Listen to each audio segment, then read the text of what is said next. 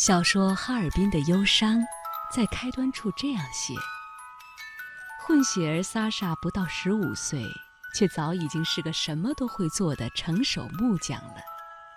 他头脑聪明，勤奋好学，又特别能吃苦。他喜爱这门手艺，很痴迷。母亲是在哈尔滨出生的俄罗斯人，在家里一直叫儿子的俄文名字。萨莎，这似乎是作者胡红在写自己。他在家里的名字叫米莎。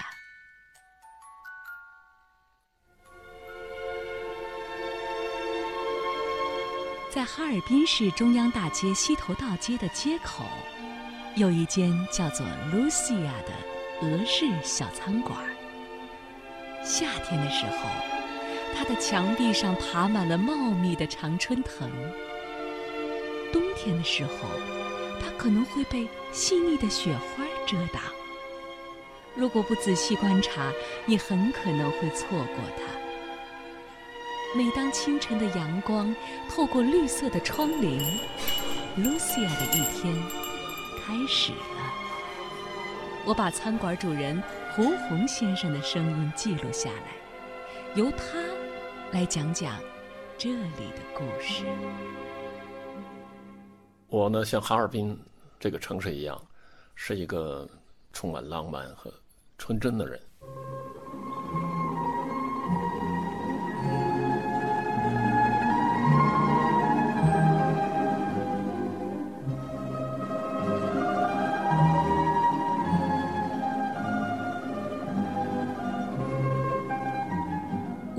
时常幻想这座城市的气息，在漫天纷飞的雪花里，氤氲着刚烤出来的大列巴的香气，现磨咖啡的香气，满满一大盘冷藏火腿与奶酪的香气，从一个个温暖的家的窗口飘散到街上。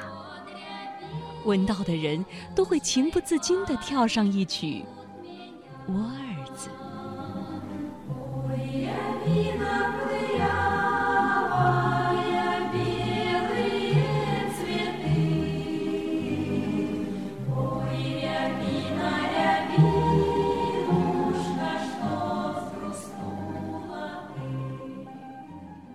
其实这个城市呢，很多人不太了解。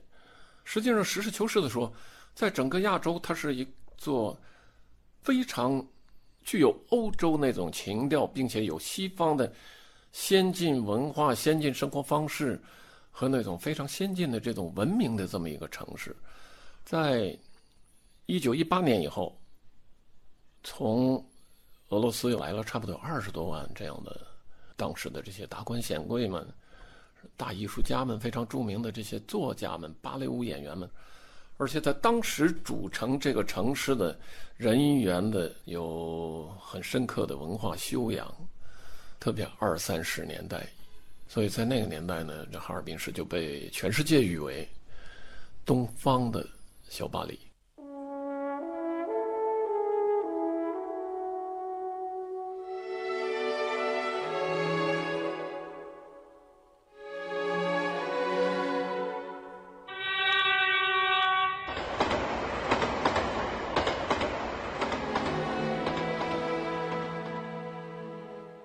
后来有各种各样的原因，直到一九六零年前后，这些俄国人呢就离开了哈尔滨。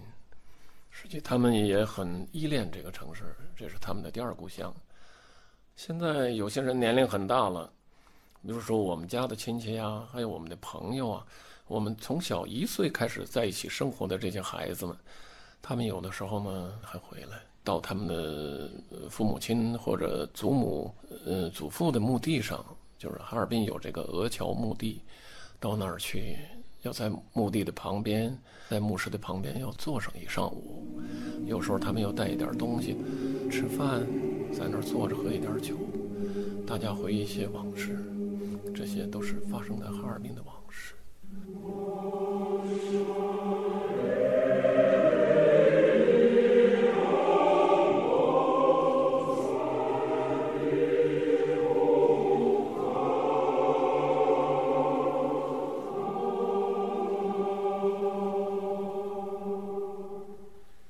从俄国来，然后又去哪儿了呢？为什么呢？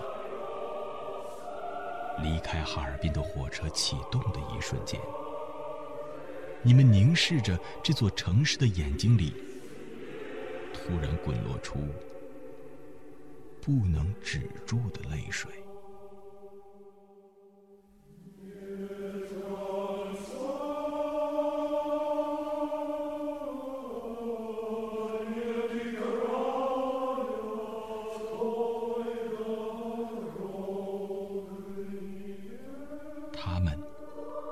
从俄国来的时候，带来了许多财产，还带来了钢琴、小提琴，带来了油画家、小说家、各类艺术家，带来了良好的教养、优雅的生活方式、先进的科学知识、技术、技能等现代文明，崭新悦目、令人好奇的各种社会活动。他们带来了他们能带来的一切，他们喜欢的一切，还有他们被迫离开祖国俄罗斯的悲伤和依恋，对哈尔滨的种种憧憬，以及重新开创新生活的强烈激情。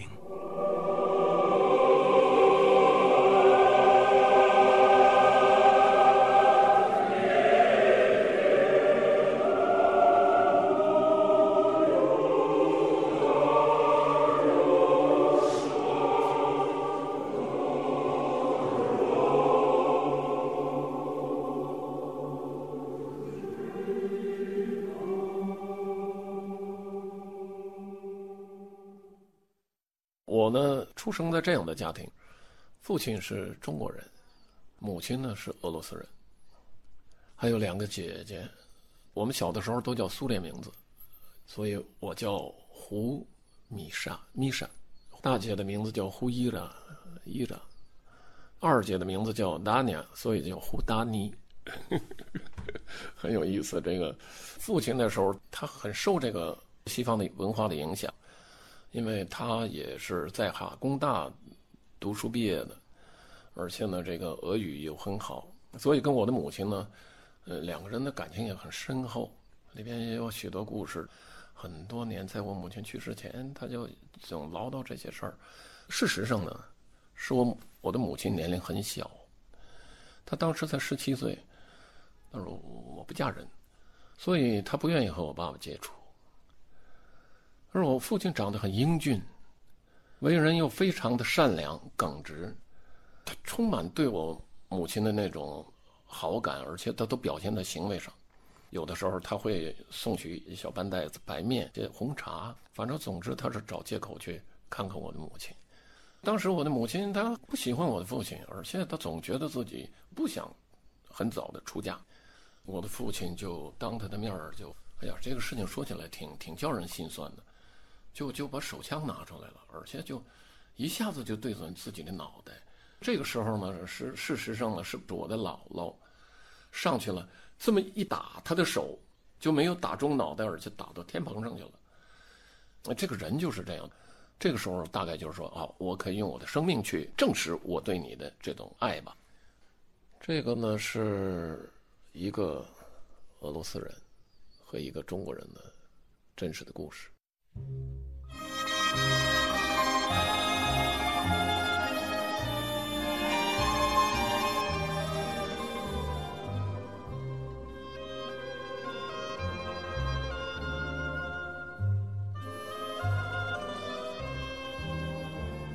哈尔滨的冬天，一九六七年八月的怀念，在你没有察觉的时候。雪花堆满了你的窗外的窗台上，在你刚刚喝过伏特卡，还没有到了不想再唱歌的时候，冬天从门缝挤进了你的客厅，在你刚刚想好约会热尼亚，在冬天来到的时候去滑冰的那会儿，松花江上已经飞跑着路拉的大雪橇了。那一天清晨，你一醒来看见了窗外，立刻怔住了。天哪！这么美的白色世界！对面楼房门里走出了一个中国女孩，她戴着红色的头巾，头巾中裹着红嫩的脸儿，红色的小花上衣，背着书包，远远的像一只红色的小鸟。她走走跳跳，捧起了一把雪。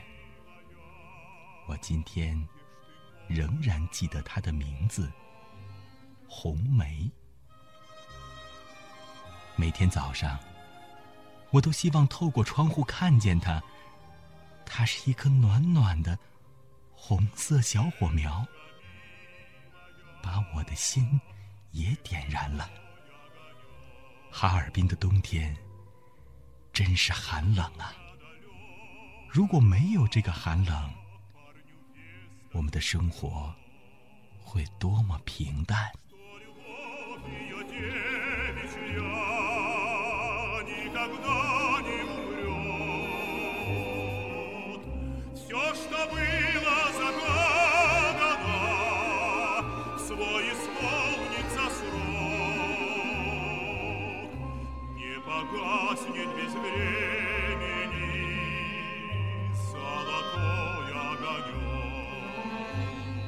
后来呢，我和大家所有的人的命运一样，比如说下乡啊，我还当过兵啊。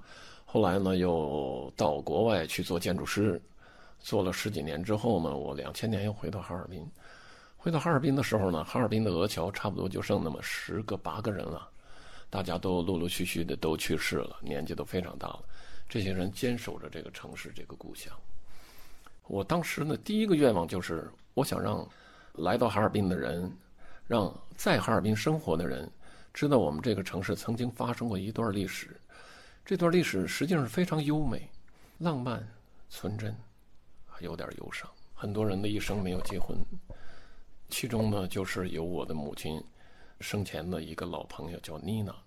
所以呢，我就把这个妮娜家里的一些东西呢，我当时呢，我就跟她说好，我说卖给我。这样的话呢，我就在她去世之后呢，我就把这些东西呢，我就放在了露西亚这么一个餐厅里。午后和煦的阳光，柔情的、紧紧的贴在露西亚奶油黄色的墙壁上。大厅被照得明晃晃的，到处是流动的光泽。俄乔妮娜和家人的照片参差错落地挂在墙面上。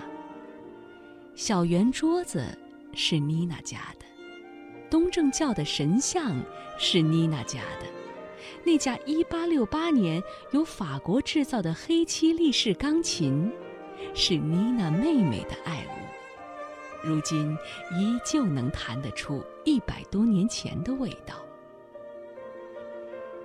在这小小的空间里，精致地展示了一个过去的时代。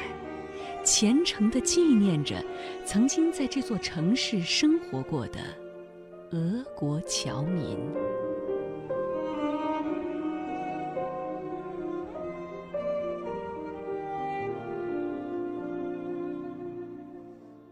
妮娜呢？实际上，他们和我母亲认识，差不多是在一九六零年以后。他们经常在那个俄侨俱乐部，呃，哈尔滨的俄侨管它叫侨民会。还有，他们都在一个教堂，当时是在南岗大直街的那个东正教堂，叫乌克兰伊娜。这个教堂里边做礼拜。年轻的时候，她长得非常漂亮，就是她的照片来看啊，十六七岁那个照片，真是非常可爱的小姑娘。以前我们见到妮娜的时候呢，冬天她是穿着大衣，那种呢子大衣，很严谨，个子很高，是吧？下边穿一个毡靴，有的时候是中国的棉布鞋。头上呢系着围巾，冬天头总是盘上去的。当然那个时候已经白了，眼睛是灰蓝色的，非常透明，对人呢充满一种好感。其实非常好的一个人。我们有一次他活着的时候去到教堂的时候，我们大概就可以踩过去这种草坪，他一定要绕很大的弯儿再走过来。当时我们说从这儿走吧，他不，亚尼和酒，我不，我不从那儿走，我从这儿走。妮娜的信，译文，一九八一年五月二十号。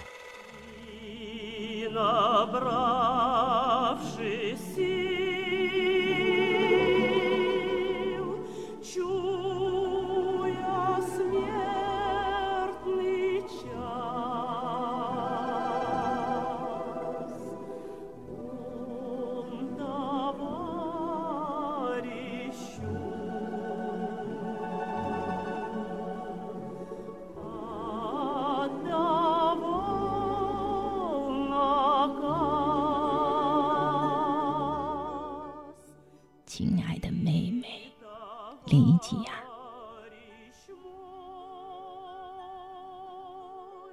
五月二十号，我的妹妹，你一定会记得这个日子吧？那是一九三六年的五月二十号，我们从五道街搬进了这座楼里，那是刚刚建好的。一座二层楼房，都是由父亲设计，他和工人们一起建造的。屋子里还留着石灰和油漆的味道，那味道又新鲜又好闻，和从窗外飘进来的丁香花的味道混合在一起，让人高兴的不知怎么才好。我们像草地上的小羊羔一样，从这个屋子跑到那个屋子。当时我们都二十多岁了，可我记得我们高兴的就像小孩子一样。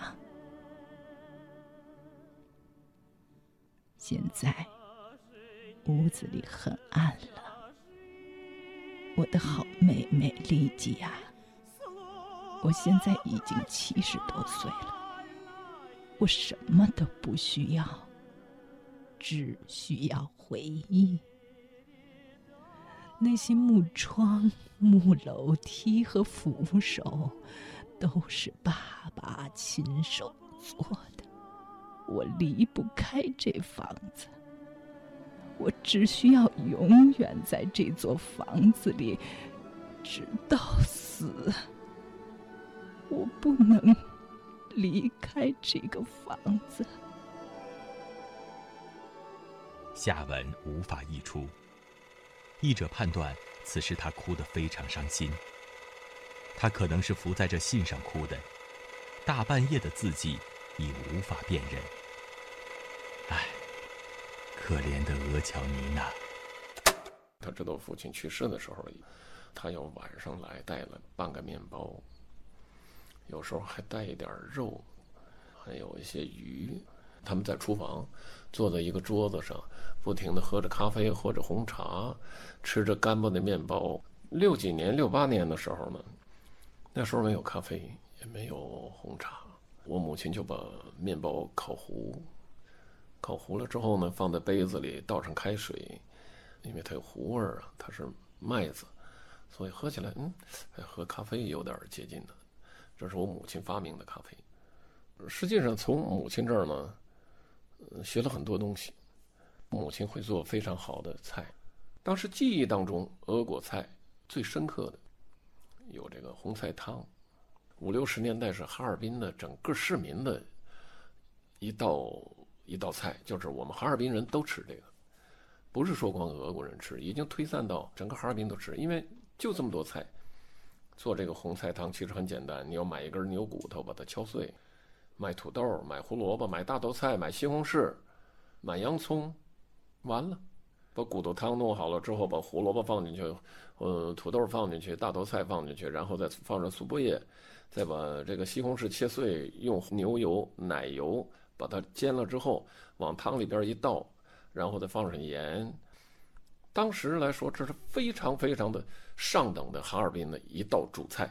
你可以把它做的稠一点，无论你吃大饼子、高粱米、大碴子，你吃什么东西，这个东西都非常搭配。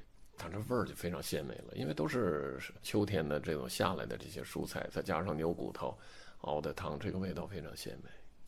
所以我依照这个母亲的这种做法，我把这个汤一丝不变的这么做着，现在非常受欢迎，大家非常喜欢露西亚的红菜汤。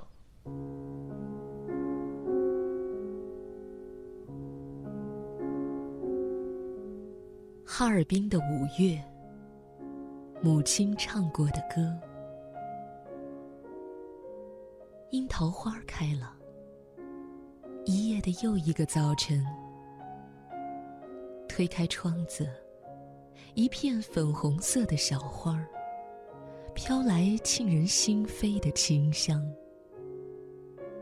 我不自觉闭上眼睛，想起我的米沙。哦。我的米沙，有樱桃花一样嫩嫩的面容。它是院子里小小的春雨鸟一只，唱着五月的歌。整个世界都变成了五月，五月的哈尔滨，我的第二个故乡，我心爱的家。那粉红色的。无数小花的回忆，那回忆是想起来就会掉泪的樱桃花的香气。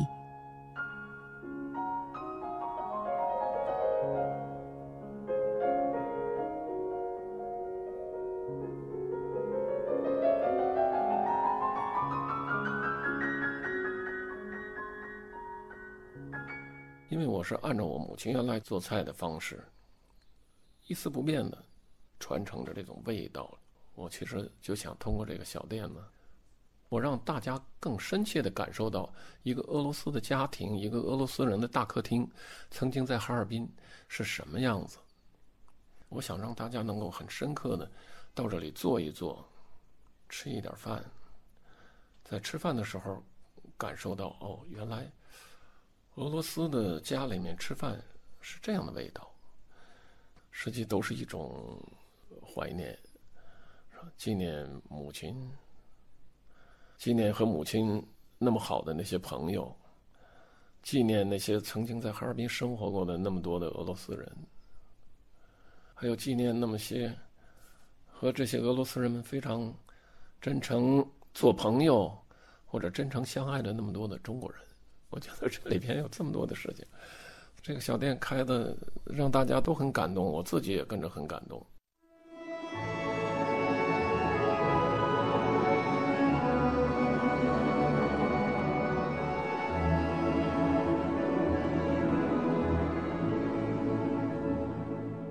丁香，哈尔滨，写给一座美妙的城市。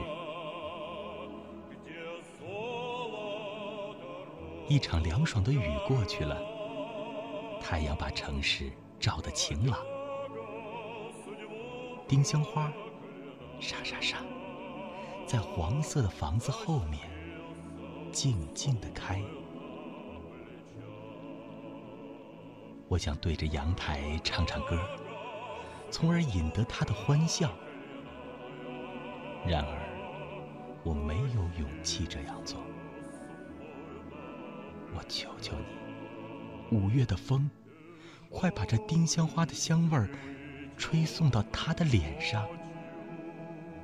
我就是一束丁香，快些呀，五月的风，快把我吹到他身旁。五月的我啊，就是一大捧浓浓的丁香花。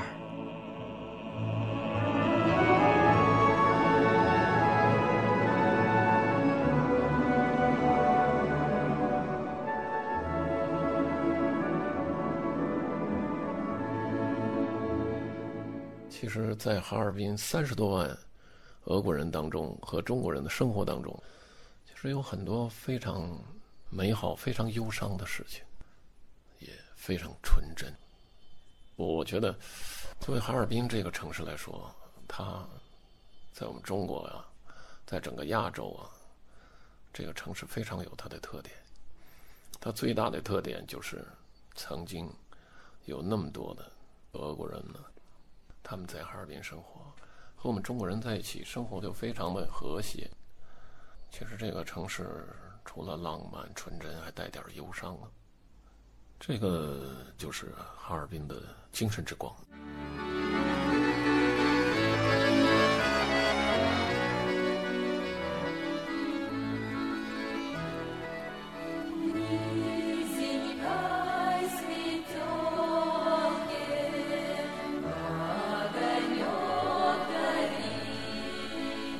有时，一个人，常常是他一个人，脚步声拖着长长的身影，推开那间常去的店门。当他端起杯子的时候，他总看见对面坐着他，他眯着眼。微笑了好久。